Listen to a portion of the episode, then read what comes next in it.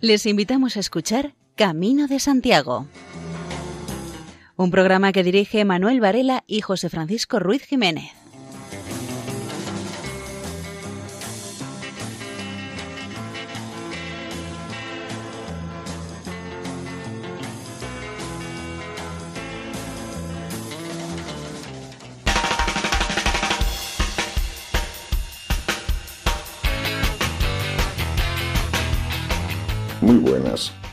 Habla, Manuel Antonio Varela, les da la bienvenida a este espacio radiofónico centrado en el mundo jacobeo, es decir, en la peregrinación al sepulcro del apóstol Santiago, en Compostela.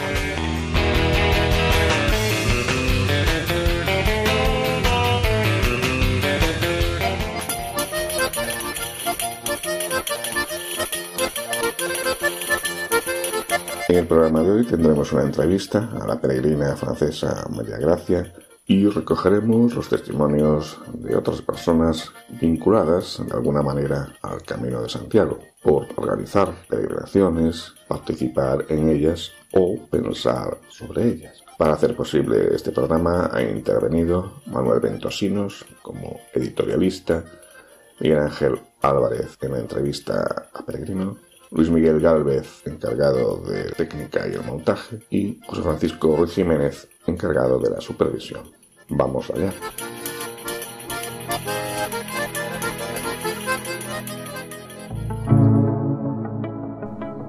Si cuando acabamos el camino no hemos quitado nada limpio, no hemos aprendido nada.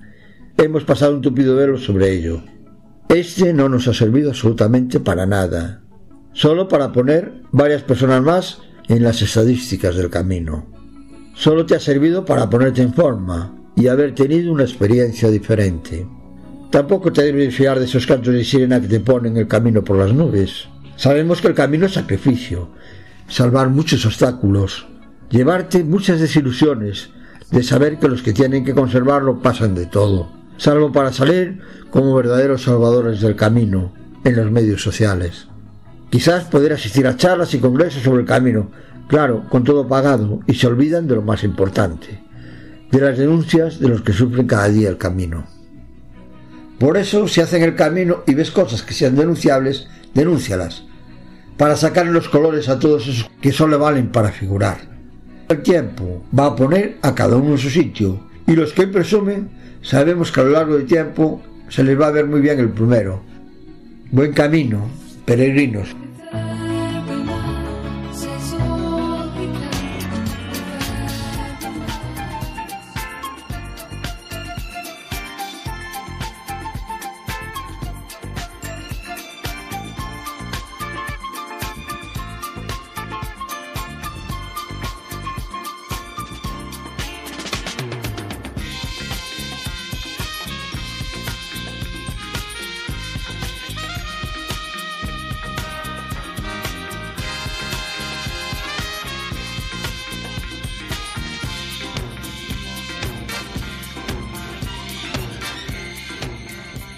El párroco de Afonsagrada, en la provincia de Lugo, Miguel Ángel Álvarez, entrevista a una peregrina francesa, María Gracia.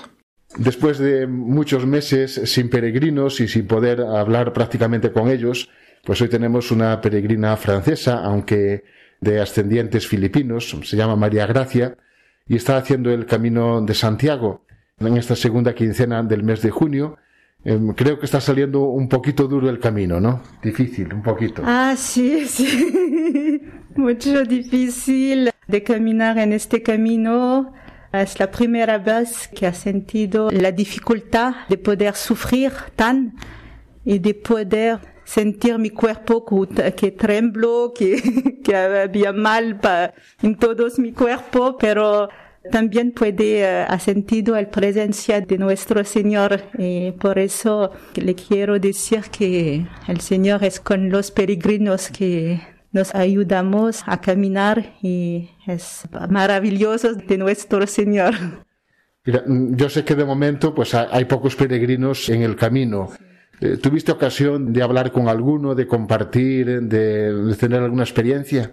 Sí, había la gracia de poder uh, hablar, uh, comunicar un poco, porque mi español no está muy bien, pero puede entender y hablar con él. Había personas, todos uh, tipos de peregrinos en el camino. Y está tan interesante de poder encontrar todos tipos de personas, porque habitualmente solo habla o comunica con los mismo tiempo que nosotros.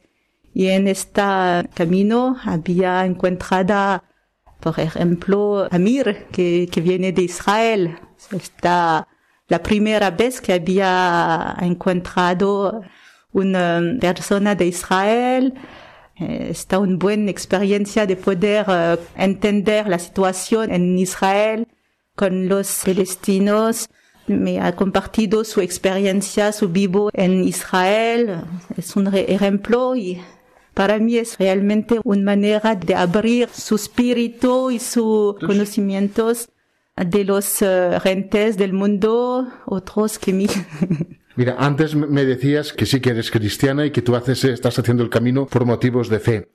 ¿Es posible en el camino encontrarse o, que el camino ayude a uno a encontrarse más con Jesucristo? Sí, porque uh, es un, camino de vida es un camino donde uh, puede vivir la vida con Dios. Uh, para mí, que había caminado, mi experiencia, la vida de andar con Dios. Y para los otros, me parece que salir de su vida de cada día y estar en este camino es una manera de descubrir otra vida, la vida con Dios, la vida como los paraboles de vivir, que, cómo hacer cuando puede perder la esperanza, que debe hacer, puede encontrar Dios y le impedar uh, su ayuda, puede vivir la fraternidad, puede compartir su fe con los otros que no había fe,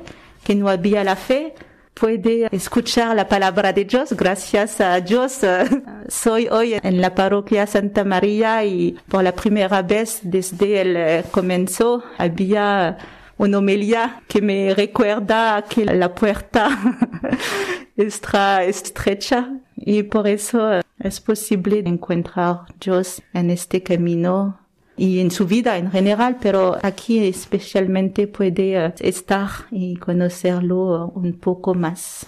Mira, ¿estuviste ya alguna vez en la ciudad de Santiago de Compostela? Sí, va a ser a esta la segunda vez. Pero supongo que esta segunda vez será especial. Sí, no está la misma porque la primera vez estaba nueve años atrás y estaba más joven, estaba en otra parte de mi vida y hoy lo siento como más difícil y siento que el Señor quiere darme más, de me ayudar más, de entender más su vida, de cómo vivir con Él.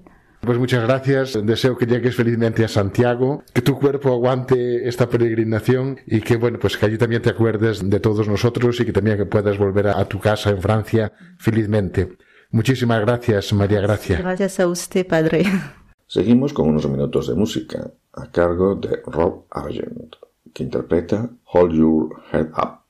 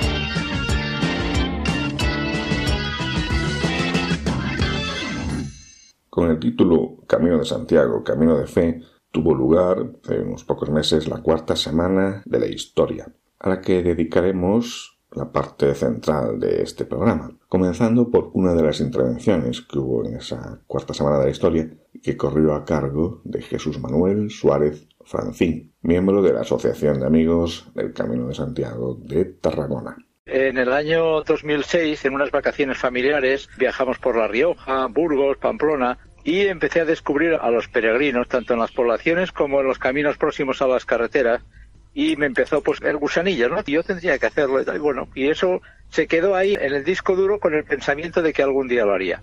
En el 2012, ya había cumplido los 59 años, con el deseo de mantener la vitalidad, y el Camino de Santiago para mí era una asignatura pendiente, así que lo hablé con un amigo y con otros más, pero al final solo pudimos ir dos. Los otros no pudieron por diferentes razones. Y, como desconocíamos un poco lo que era en realidad el Camino de Santiago, que la verdad es que no conoces nada hasta que no te metes en él, hicimos solo el tramo final de Sarria a Santiago y la verdad es que me produjo pues una sensación diferente a lo que te pueda ocurrir en cualquier otro viaje, en cualquier otra situación. Y esto eh, generó en mí el deseo de hacer todo el camino repartiéndolo en cinco años llegando a finalmente a Santiago antes de que me jubilase, antes de mi retiro, poder llegar en el año 2018 como así fue.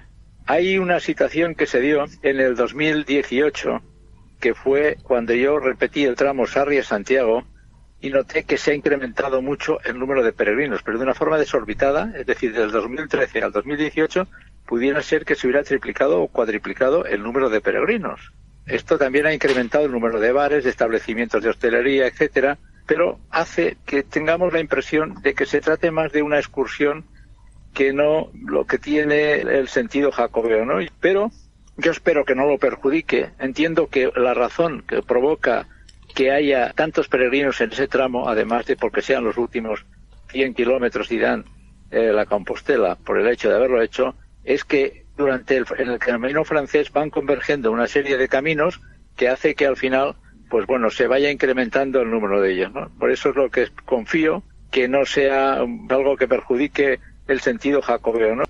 Prácticamente creo que mi vida ha quedado en segundo orden, me refiero al resto, y predomina todo lo que te había afectado el camino y, y hasta incluso el cansancio, que es lo que va ocurriendo conforme vas andando, hasta el cansancio, lo recuerdo con satisfacción, ¿no? Es decir, que el camino solo aporta hechos positivos. Creo que cualquiera que haga el camino sale con una satisfacción personal muy importante. Un momento divertido, en una de las etapas, el día anterior había llovido, el camino estaba totalmente lleno de barro, con agua, bueno, aquello, había que ir esquivando los charcos para no resbalar. Y al apoyar el pie, pues resbalé. Y me quedé en una posición totalmente cómica, o sea, que te caes, que te caes, pero que te estás aguantando por, una mano, ¿no?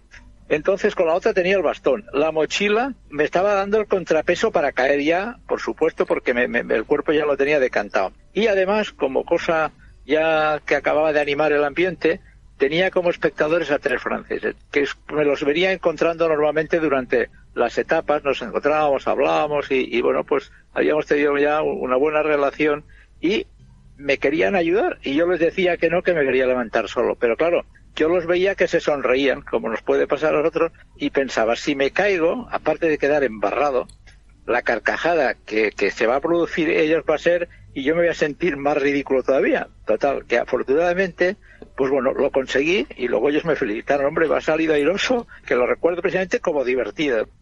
Y antes de llegar a León, este, esta vez en esta ocasión, este tramo, dos amigos salían conmigo, y encontramos a una chica que se llama Margito, Brigitte, algo así, que era austríaca, había estado trabajando en España, hablaba inglés, español y tal, y andaba con mucha dificultad. Era joven, ¿eh? tendría sobre 30 años o por ahí, y tenía los pies pues, con ampollas, estaba, bueno, pues empezamos a hablar con ella, tal, ya vimos que no podía tal, y quería llegar a Finisterre, pero desde donde estábamos, es decir, desde León a Finisterre, no son 10 días, que son los 10 días que le quedaban a ella para porque tenía luego que ir a trabajar.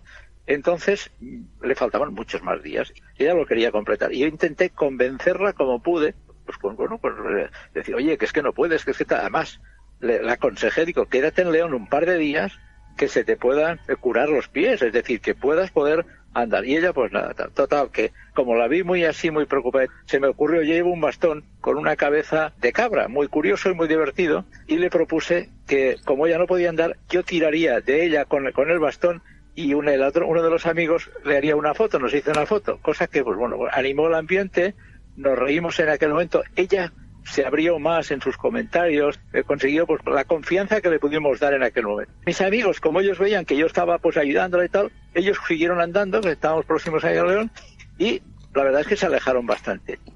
Al poco ya se pone a llover, entonces nos tuvimos que resguardar, había un pequeño pórtico allí, una cosa semi-derruida, y allí nos, nos cubrimos allí poco, que llegaron otros también extranjeros, unos alemanes, y viendo que mis amigos se iban alejando, teníamos que ir a buscar la hospedería donde teníamos que dormir, le digo, mira, te lo siento mucho, pero me tengo que ir, oye, no puedo y tal. Y ella me decía que por favor, que, que la compañera que estaba muy bien y pues no puedo, me tengo que ir, los voy a perder y, y vamos en grupo y vamos a...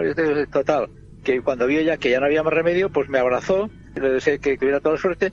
Me produjo cierta tristeza por ver la situación en que ella se encontraba y que pensó en aquel momento que yo de alguna forma le había dado ánimos o la ayudaba, pero ya no la volvimos a ver en el camino. El camino te lo ofrece todo. El camino es algo que hasta que no entras en él no sabes lo que te vas a encontrar y te, te ofrece todo. El camino tiene una, una ventaja porque para muchos el camino es un viaje diferente, ¿no? Es decir, es una forma de hacer turismo, cultura, hay gastronomía, naturaleza, geografía, historia, literatura, mm. deporte, arquitectura, hay para todos los gustos. Pero mm. implícito hay una parte muy importante que es en el aspecto religioso, que está dentro. En la cristiandad se manifiesta en la actitud. Y esa actitud empieza con uno mismo y luego se traslada a los demás. Y es el mejor ejemplo que se produce es esa actitud cristiana que se da entre los peregrinos, muchos sin darse cuenta de que esa actitud es una actitud cristiana, pero que se practica porque creo que no hay nadie en el camino que piense en, otra cosa que ayudar a los demás, que es lo que hemos hecho todos. ¿no? Vamos con una nueva pieza de Mozart, sí, de Wolf Amadeus Mozart, porque en este año 2021 se descubrió una nueva partitura, breve, eso sí, solo dura 94 segundos, pero vale la pena escucharla.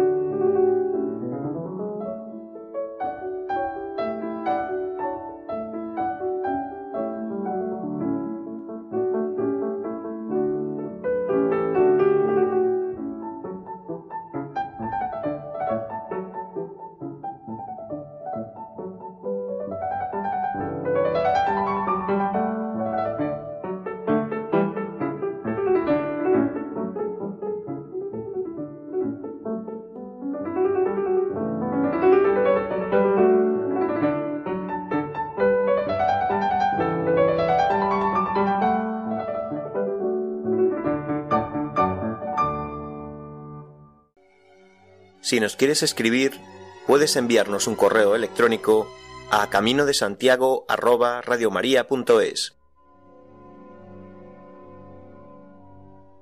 En la cuarta semana de la historia, que como habíamos dicho este año se celebró bajo el título de Camino de Santiago, Camino de Fe, una de las intervenciones fue la de Enrique Gómez León, que habló sobre tres paradojas del Camino de Santiago.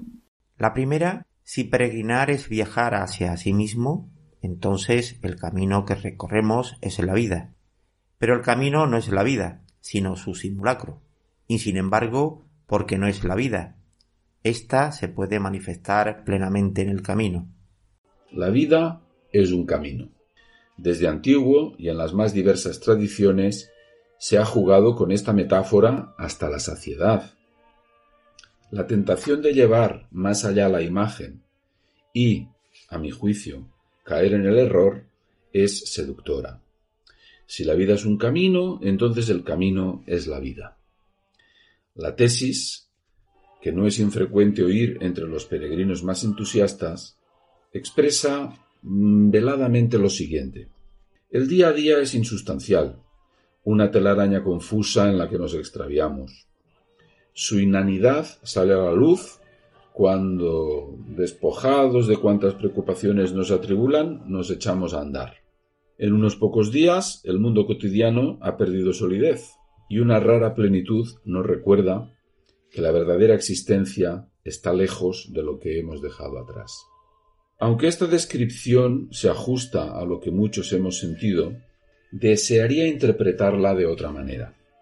El camino, creo, no es la vida, sino su representación, su simulacro. En el lenguaje teatral, representación es puesta en escena o juego, como aún es reconocible en el play inglés o en el Spiel alemán. Creo que es muy diferente esperar a estar en camino para sentirse vivo que saberse en perpetuo camino por el hecho de vivir. Segunda, el viaje hacia sí mismo es un viaje hacia el espíritu. Pero lo que se manifiesta a gritos en el camino es el cuerpo, y sin embargo en la revelación del cuerpo resplandece algo más duradero. La aparición del cuerpo. Forma parte de la experiencia de todo peregrino este curioso descubrimiento. Curioso porque nos permite apreciar que nuestro cuerpo es habitualmente también lo más lejano. Salvo en la enfermedad, cuando el cuerpo se revela como lastre, o en el intenso placer sensual, cuando la carne adquiere la calidad de un instrumento gozoso, nuestro cuerpo nos es tan invisible como las gafas que llevamos puestas. Es claro que en nuestra vida cotidiana usamos continuamente el cuerpo, lo modelamos en el gimnasio o hasta lo corregimos en el quirófano, pero incluso estas prácticas exageradas se explican por nuestra capacidad ciertamente espiritual de mirarnos a través de los ojos de los demás. Nuestro día a día es profusamente espiritual, o cuanto menos psíquico, una trama de deseos, frustraciones, proyectos, recuerdos, esperanzas, que activamos con ayuda del cuerpo, pero en las que el cuerpo desaparece, como desaparece un bolígrafo cómodo mientras escribimos con él. Qué diferente es lo que pasa cuando caminamos varios días seguidos. Las protestas del cuerpo, ya sean bajo el aspecto de las ampollas, o las agujetas, o la falta de resuello, tienen toda la pinta de una reivindicación. La solicitud que exige la carne requiere que tomemos carta en los asuntos más elementales. ¿Dónde habrá un retrete en condiciones? Ahorrar comida, almacenar agua, abandonar el peso sobrante, Problemas sencillos que nos ayudan a desligar los nudos que nos sujetan al escenario cotidiano. La presencia abrumadora de nuestro propio cuerpo tiene una virtud higiénica considerable. Su salida a la superficie evacúa algunas de las quimeras que pueblan nuestra existencia mental y nos aproxima a una especie de vacío que poco a poco, y si hay suerte, iremos amueblando de manera más sabia. Y por último, la tercera paradoja, peregrinar es desasirse de lo cotidiano y experimentar el vigoroso sabor de la libertad. Pero el camino tiene un destino prefijado, y sin embargo, en esta situación, a la meta, uno vive con singular beatitud la libertad. ¿Por qué me siento tan libre recorriendo el camino de Santiago si la senda ya está trazada? Uno sabe de antemano a dónde va. Es cierto que hay una primera decisión libre, pero ya en camino debes someterte al rumbo que ha sido marcado previamente. Es pues una manera curiosa de ser libres y sin embargo lo eres. El moverse de un lado para otro provisto de escasas leyes y aún menos objetos, soportar las adversidades del clima, lejos de las minucias que ocupan la vida normal, uno vive la libertad. ¿Por qué me siento tan libre recorriendo el camino de Santiago? A la luz de lo que tantos otros han dicho, bien lo podría preguntar así. ¿Por qué nos sentimos tan libres caminando hacia Santiago y Finisterre? Creo que sería muy fácil responder a la cuestión si omitiéramos un aspecto nada accidental del asunto. La senda que seguimos ya está trazada. Uno sabe de antemano a dónde va. Es cierto que hay una primera decisión libre. Pero ya en camino, sin considerar ahora que siempre se puede abandonar, debes someterte al rumbo que ha sido marcado. Es pues una curiosa manera de ser libre. Y sin embargo lo eres. Creo que en parte, pero solo en parte, recorrer el camino de Santiago permite satisfacer fantasías infantiles entre los sedentarios, ¿no? como si pudiéramos actualizar, sin el menor peligro, y nada menos que en primera persona, alguna de aquellas escenas de los western que a tantos de nosotros nos fascinaron de pequeños y de mayores. El fondo nómada que alimentó nuestra prehistoria y del que a buen seguro no debió de ser nada sencillo desprenderse. Moverse de uno a otro lado provistos de escasas leyes y aún menos objetos. Saberse capacitado para armar una fogata, soportar las adversidades del clima, lejos de las minucias que ocupan la vida normal. Llama la atención observar cómo los primeros días de marcha, una buena cantidad de peregrinos lamenta no llevar en la mochila tal o cual cosa. Siempre falta algo importante. Poco tiempo después, el mismo peregrino se admira al comprobar que no hubiera necesitado transportar tantas cosas. Los kilómetros depuran las necesidades, ordenan lo valioso según criterios cada vez más simples. Te enorgullecen con la concesión de una modesta autosuficiencia. El mundo es una bolsa de tela. Tu jardín lo que la vista alcanza.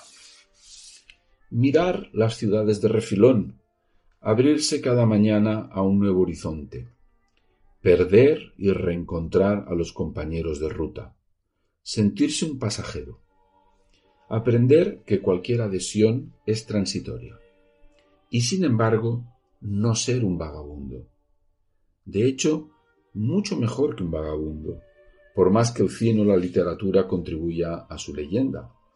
Pues el vagabundo debe elegir constantemente, escoger ir hacia la izquierda o la derecha, buscar una razón para tomar este camino o el otro, o bien someterse al escrutinio de una moneda lanzada al aire para enfilar precisamente este sendero.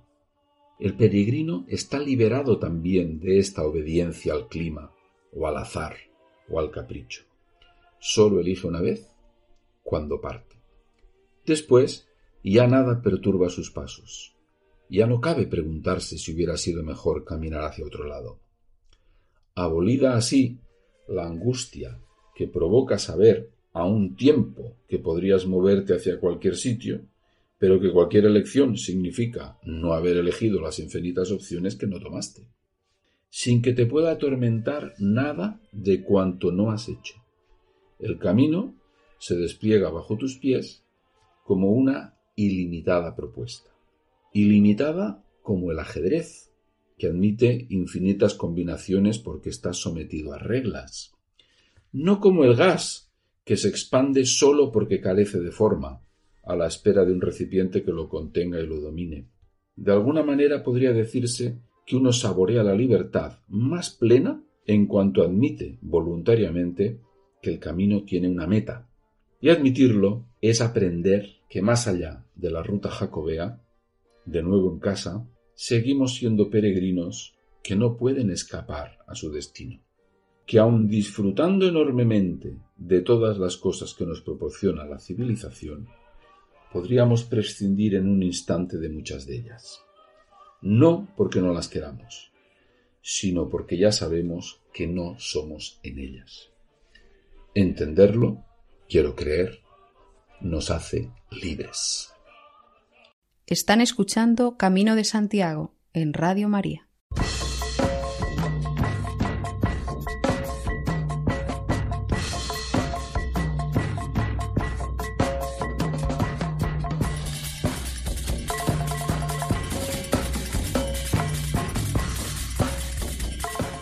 Cuarta semana de la historia, celebrada este año, también hubo lugar para algún peregrino contase su experiencia en primera persona. Por ejemplo, Francisco Fernández Mayo nos habla de cómo le marcó su primer camino, Camino de Madrid.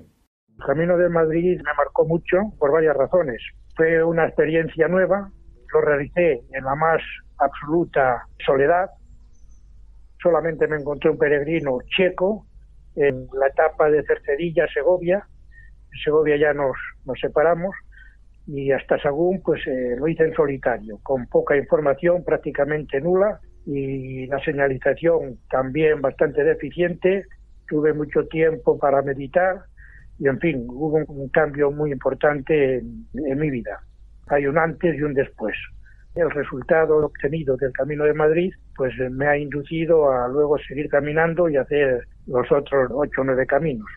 Todos los caminos te dejan su impronta, pero a mí el que más me marcó fue el, fue el de Madrid, quizá por ser el primero y por las circunstancias personales, acababan de morir mis padres, en fin, eh, todo esto me marcó mucho. Fue un camino muy interesante, además viví unas experiencias a lo largo de todo él muy conmovedoras. En una ocasión dormí en una ermita, en la sacristía de una ermita, en un pueblo de Valladolid, pues tuve que dormir en la mesa de la sala de juntas del ayuntamiento. Y eh, alguna vez dormí también en un banco de estos de jardín. Las primeras etapas, que fueron como una prueba, y esto fue retroalimentándome, dándome confianza en mí mismo, en fin, es una prueba que todo el mundo puede superar. Yo ahora mismo tengo 79 años y todavía no he descartado la posibilidad de hacer algún nuevo camino. El camino siempre marca, aunque la intencionalidad no haya sido la de hacer un verdadero peregrinaje, los pasos que vas dando te van haciendo cambiar y siempre queda un pozo de religiosidad y, en fin, salí con un poco de la cosa religiosa, ¿no? Pero ya llegando a Santiago, cerca de Santiago ya, sufrí un cambio radical, un cambio radical. Yo hacía, pues, eh, desde que había hecho la primera comunión un poco más, que no había comulgado, no había, en fin, sí que había frecuentado la iglesia, pero de aquella manera, ¿no? Y sin embargo allí experimenté un cambio que no me lo explico. Y algo me dijo, tienes que confesarte. Estaba en misa, terminó la misa y fui a confesarme. Y ahí hubo el cambio radical. Por eso quizá también el Camino de Madrid fue el que más me marcó. Fue una de las cosas que me marcó mucho y quedé con una tranquilidad de conciencia después de 50 o 60 años que me había pasado por el confesionario, que llegué a Santiago repleto y, siendo el hombre más feliz del mundo. Y finalmente, Francisco Fernández Mayo comenta otros aspectos positivos de la ruta jacobea. Los momentos vividos en los albergues, los momentos de oración vividos en los distintos templos o parroquias o iglesias o ermitas por las que se pasan, las oraciones que también realicé al pasar por los Campos Santos, todos los recuerdos que tuve para los peregrinos caídos, se encuentran estelas de fallecidos, las ayudas recibidas, el compañerismo, la hermandad, la fraternidad que hay, etcétera, etcétera. Son muchas cosas, es difícil de describir en un momento. La próxima semana comienza en Monterroso, Santiago de Compostela, el festival musical Osondo Camiño, bajo el título de Perseidas. Y la primera artista en actuar será Rosalén, el próximo miércoles. El tema que escucharemos se titula Todo el amor del mundo cabe en un beso, y cantan Luis Pastor y Rosalén.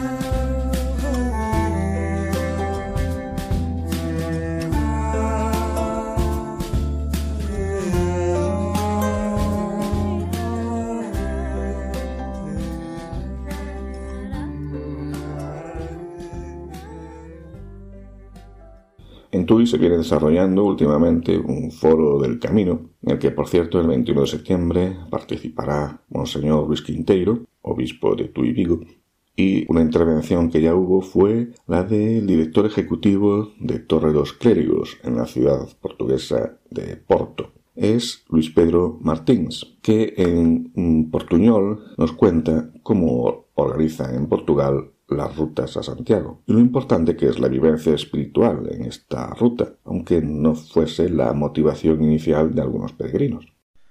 Bom, vos queria dar esta nota sobre os caminhos, a importância que tem para nós outros eh, e por isso iniciamos em 2019 um processo que deu origem a uma comissão de certificação dos caminhos e que obrigou a que todos nós começássemos a tratar desta questão de forma muito profissional, muito intensa, eh, sabendo também que, apesar de não haver nada com a organização que queremos agora, apesar de tudo isso, era um caminho que estava a crescer.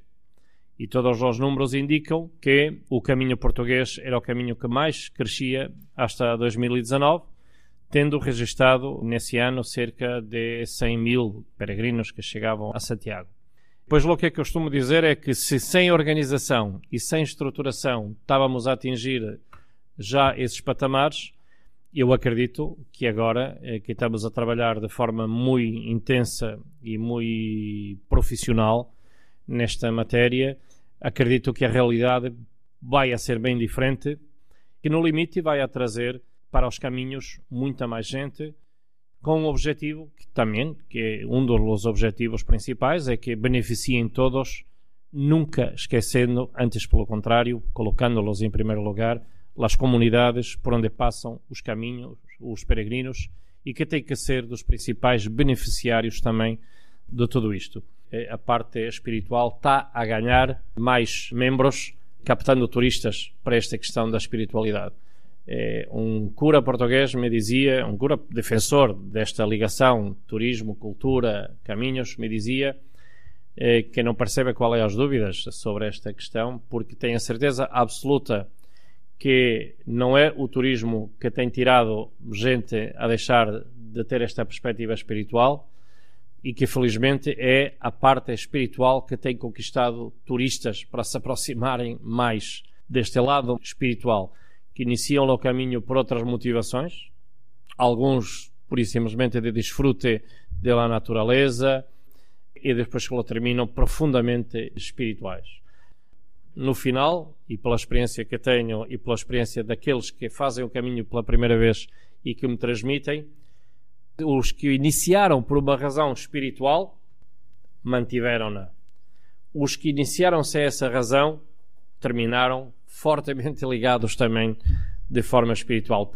Otro foro que está teniendo lugar es el llamado Encontro Peregrinas, en el que participó la ingeniera de la Agencia Espacial de Estados Unidos, Begoña Vila Costas. Chámome Begoña Vila, sou astrofísica e traballo de enxeñera de sistemas na NASA, nestos momentos no telescopio espacial James Webb. Eu non tiven a oportunidade de facer o camiño ata agora, inda que é algo que sí que penso que me gustaría facer. E, de feito, sale a menudo na conversación con amigos e con compañeiros de traballo, incluso no estranxeiro, que eles o fixeron ou que tamén están pensando en facelo eh, no futuro. Penso que é un logro físico e espiritual increíble e que sería unha experiencia inolvidable.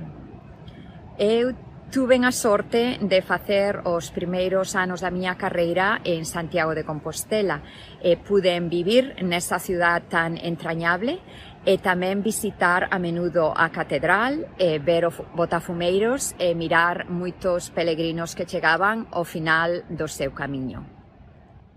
Escuchamos ahora brevemente una de las experiencias que vivió alguien que sí ya hizo el Camino de Santiago. Es Raúl Gómez Barranco. Iba haciendo el camino francés, llegué a Puente la Reina y por la tarde, como hago casi siempre que puedo, pues me voy a la misa. Y ese día, o casualidad, a las 8 de la tarde, era primavera, verano, había una misa de difuntos, que coincidía con la misa del peregrino en Puente la Reina. Bueno, aquello fue un poco en un principio lúgubre, ¿no? Porque imagínate las cenizas del difunto allí con la familia llorando, los peregrinos que veníamos de la etapa pues bueno, cansados y vernos ese drama, pues a todos los que estábamos allí nos impactó.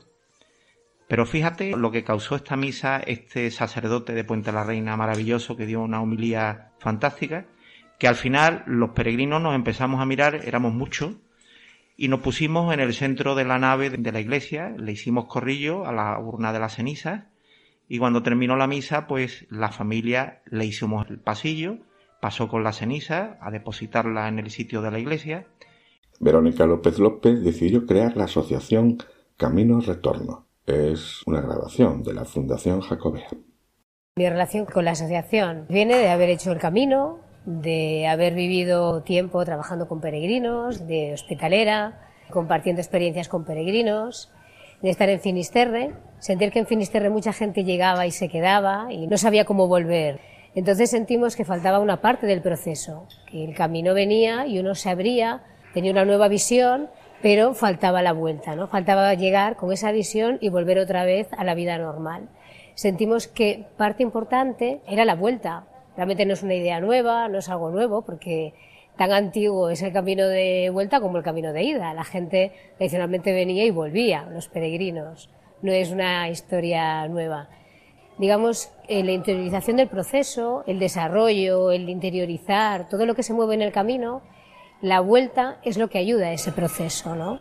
El camino de vuelta es el ver cuál es la nueva persona, ¿no? Cómo renacemos, de qué manera volvemos. Y el proceso de vuelta nos ayuda a ver la nueva persona que somos, que está en nosotros, ¿no? Que somos nosotros. Todo lo que se gana en el camino, ese contacto con la naturaleza, el soltar los miedos, hablar con los de al lado, el siempre estar descubriendo gente, ideas nuevas. Al final uno coge un avión y al día siguiente está en su casa continuando con su vida normal.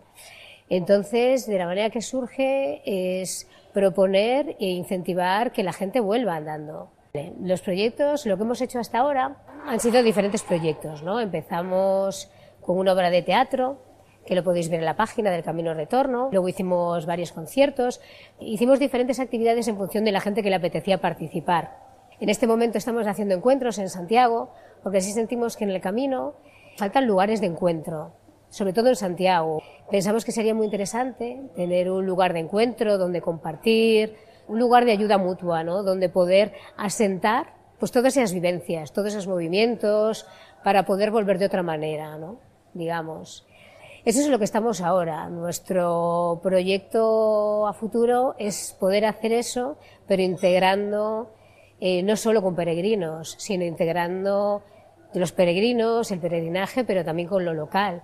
Hacer esos encuentros entre peregrinos y locales, que creemos que es realmente lo verdaderamente interesante, ¿no? Y ese trabajo de cambio. Realmente hay todo un potencial en el camino que estamos aprovechando, pero en la parte económica, pero todo el potencial de vivencias sociales, culturales, pues digamos que podría estar mucho más aprovechado, ¿no? Tenemos todo el mundo, gente de todas las culturas, con todas las lenguas, pasa por delante de nuestras puertas y de casa. Entonces, podemos aprovechar. Están ustedes en la sintonía de Radio María. El festival musical Osondo Camino, en Monte de Gozo, se desarrollará durante esta última quincena del mes de julio y los primeros días de agosto. Y entre los 18 artistas que participarán está Joel López, que también que actuará la próxima semana. Aquí lo escuchamos interpretando un poema de Álvaro Cunqueiro, Quen puidera namorala.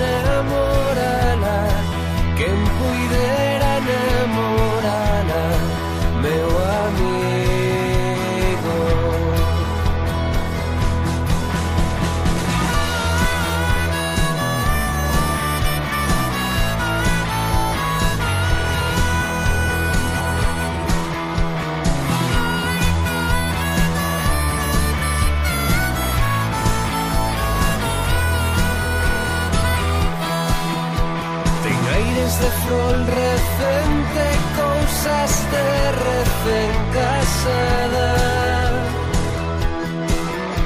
Ten aires de frol recente, cousas de recén casada.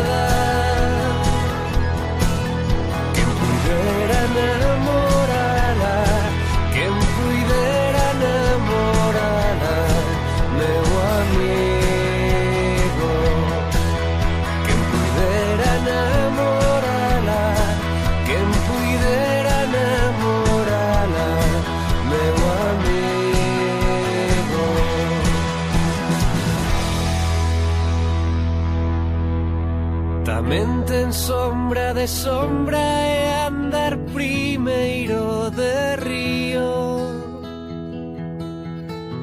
Tamén ten sombra de sombra e andar primeiro de río.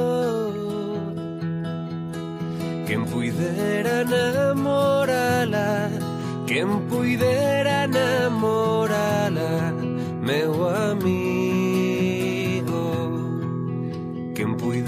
puidera namorala Quen puidera namorala Meu amigo El Centro Joven de Cuenca envía una nota informativa a Radio María de la que nos hacemos eco. En la nota informan de que se reanuda la atención al peregrino, algo que se hace los jueves de seis y media a ocho y media de la tarde. Es una labor esta la de atender al peregrino, entregar credenciales, que llevan a cabo voluntarios que en su tiempo libre quieren contribuir a ayudar a quienes desean peregrinar a Compostela. Para los voluntarios es una forma de devolver al camino parte de lo que recibieron en la ruta jacobea. La Asociación Centro Joven de Cuenca tiene una historia breve, pero con muchas actividades, como la señalización del Camino de Santiago, el Museo de la Santa Cruz, publicaciones. También mantiene abierto el albergue de peregrinos que regenta en la alberca de Záncara, en la provincia de Cuenca.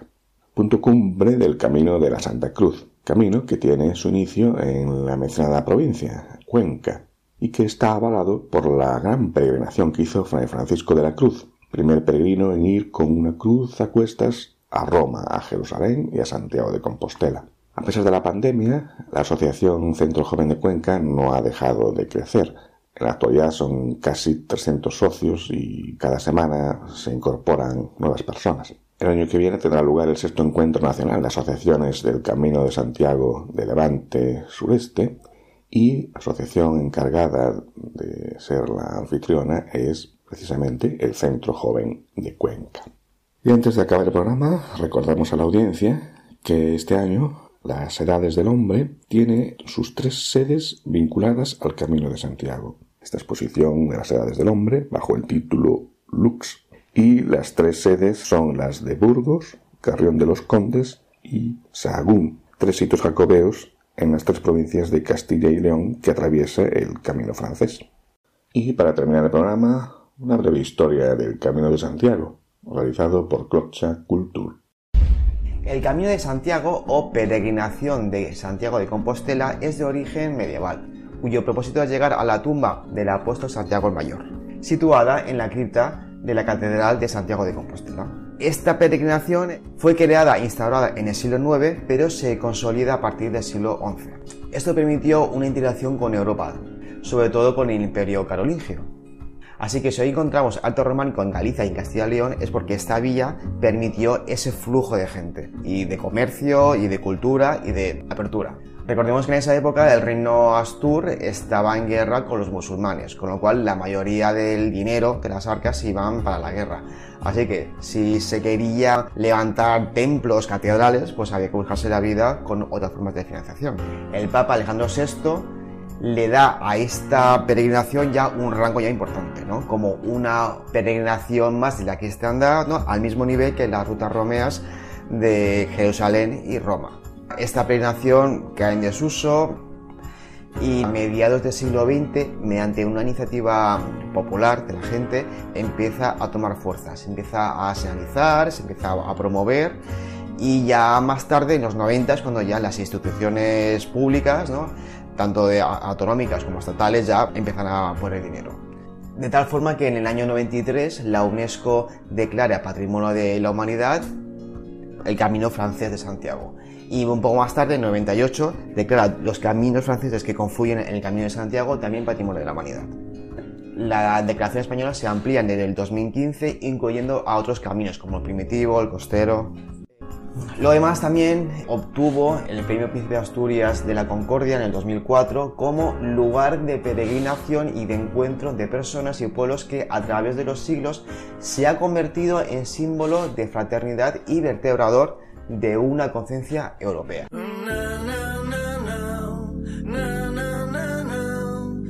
Y como no hay tiempo para más, llega el momento de la despedida hasta la siguiente emisión de este programa quincenal, que aún será en este mes, que en Galicia uno de los nombres que recibe es el de Mes de Santiago, o sea, julio.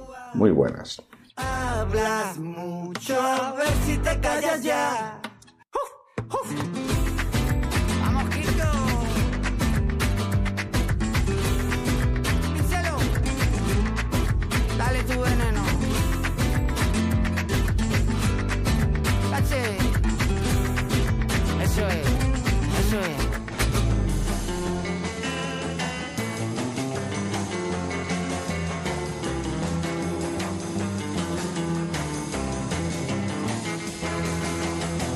Han escuchado en Radio María Camino de Santiago, dirigido por Manuel Varela y José Francisco Ruiz Jiménez.